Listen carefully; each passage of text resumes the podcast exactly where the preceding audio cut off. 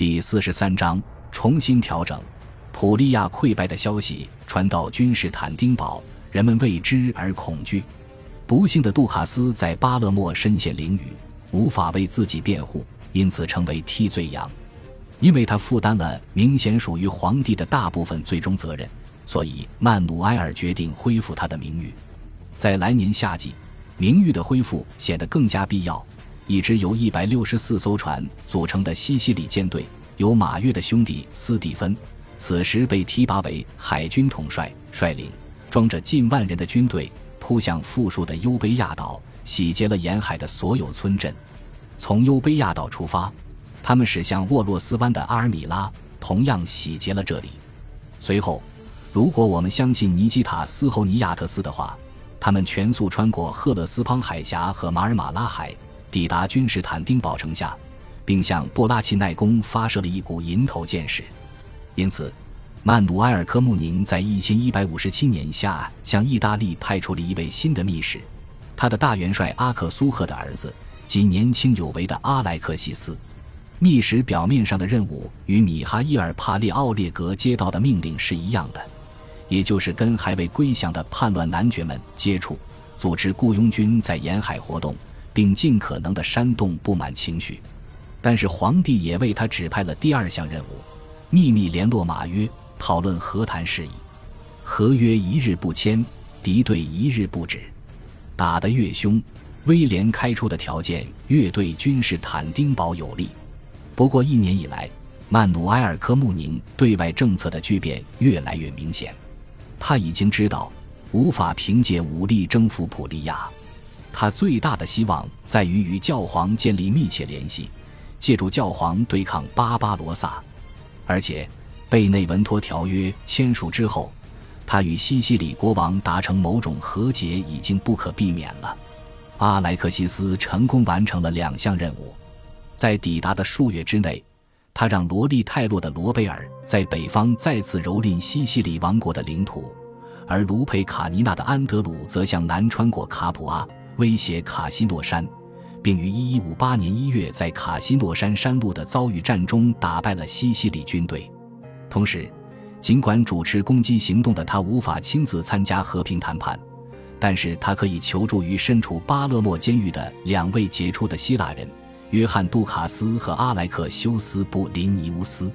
通过两人的调停，双方在初春达成了一项秘密协议。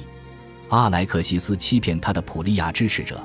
让他们以为他去寻求更多的人员和给养，置他们的危难于不顾，自己溜回君士坦丁堡。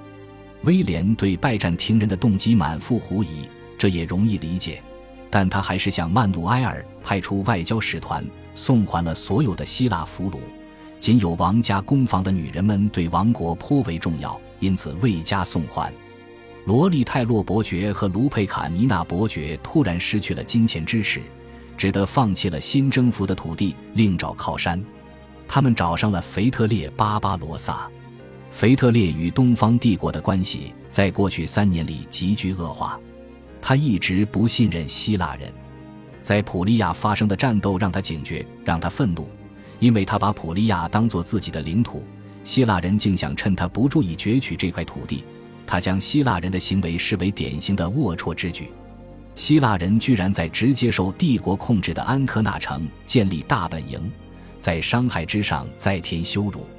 更放肆的是，如果报告属实，拜占庭人还为获得一些具有战略意义的城镇而伪造腓特烈的书信。他最初的反应是断绝一切与曼努埃尔的关系。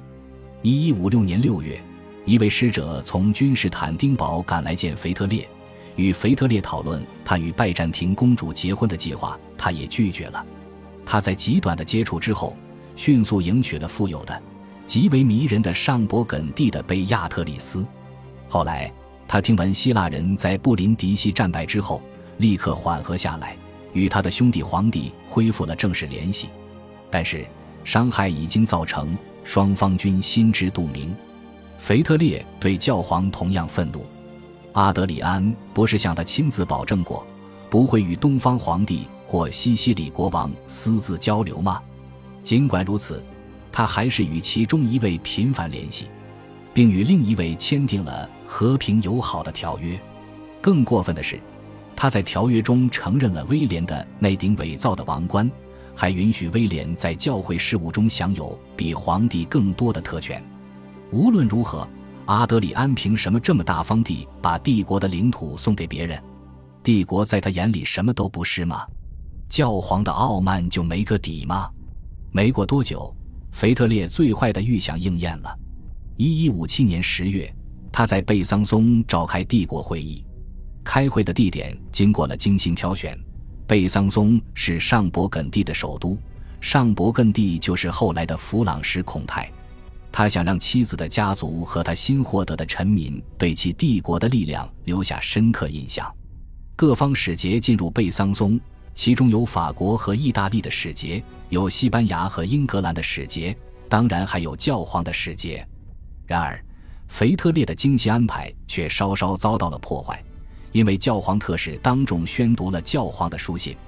在书信中，教皇没有按照通常习惯表示欢迎和祝贺，相反，教皇选择在这一刻发表措辞激烈的抱怨。在此之前。上年纪的隆德大主教在帝国领土内赶路时遭到土匪袭击，土匪抢走了他的所有财产，还把他关起来，所以赎金。单是这桩暴行就够严重了，可皇帝又火上浇油。他早就了解事情的全部细节，却未对罪魁祸首采取该有的行动。阿德里安话锋一转，谈及更一般的话题，他开始提到以前他对皇帝施加的恩惠。尤其是亲手为皇帝加冕，阿德里安以略带派头的语气补充说：“他想在将来的某个时候进一步将封地授予皇帝。教皇在这里主张他对皇帝的封建宗主权是不是故意的，我们永不会知晓。但不幸的是，他用的两个词‘授予’和‘封地’，都是描述领主把领地授予附庸之时所使用的专业术语，而腓特烈无法忍受这一点。”正如书信所明示的，承蒙教皇的帮助，腓特烈才能保有神圣罗马帝国。这跟任何在坎帕尼亚领有小块土地的弱小男爵是一样的。这样，腓特烈和坎帕尼亚的男爵之间就没有任何进一步的关系了。当教皇秘书长、书记主教罗兰友善地询问腓特烈，如果他不是从教皇手中得到的帝国，那是从谁手中获得之时，场面骚动起来。巴伐利亚宫廷伯爵维特尔巴赫的奥托拿着剑冲过去，若皇帝没有迅速阻止，所发生的事件怕是要让隆德大主教的遭遇也相形见绌了。阿德里安听说发生的事情后，另给腓特烈写了一封信，这次的措辞更为平和，坚称自己的话遭到了曲解，而皇帝接受了他的解释。皇帝应该没有相信教皇的说辞。但是在他接下来为征服伦巴第而采取大型军事行动的时候，他不希望与教皇公开决裂。谁都看得出来，贝桑松的争论只是表象，它体现了教皇和皇帝之间更深层次的分歧。这分歧不是任何外交书信可以弥合的。可以现实的讨论基督教世界双剑的时代已经过去，自格里高利七世和亨利四世在近一个世纪前互相废除。互相咒诅的时候就已经结束了。从那时起，他们彼此的继承者就没有将教皇和皇帝视作同一枚钱币的两面。每一方都宣称自己拥有最高权威，并与另一方相对抗。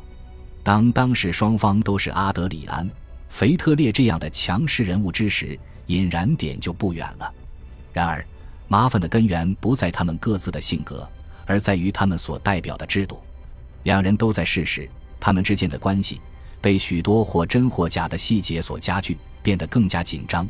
但是，直到两人去世之后，冲突才演变成公开的战争。然而，如果说腓特烈将双剑的信条置之脑后，他还强硬地拒绝接受另一个十一世纪的帝国概念。在他第一次经过北意大利去接受加冕礼的路程中，他已经被伦巴第城市自由独立的精神。明目张胆的共和政体对他权威的毫不尊重所惊骇。由于时间紧迫，他还热切地想接受加冕礼，所以他在路上的唯一一次耽搁是在托尔托纳，让托尔托纳沦为冒烟的废墟，以展示他的不悦。自那时起，他有很多机会去感受意大利人群体感的力量，但他依然没有理解或不愿理解。在他看来，伦巴第人不老实，这就是问题所在。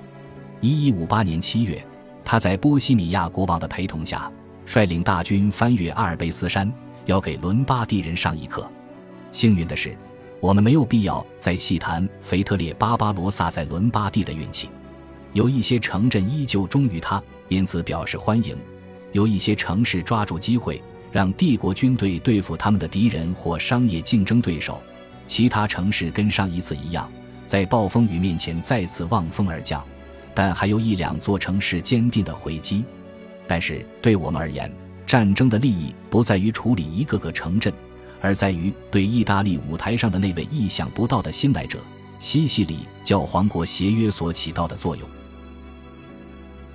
感谢您的收听，喜欢别忘了订阅加关注，主页有更多精彩内容。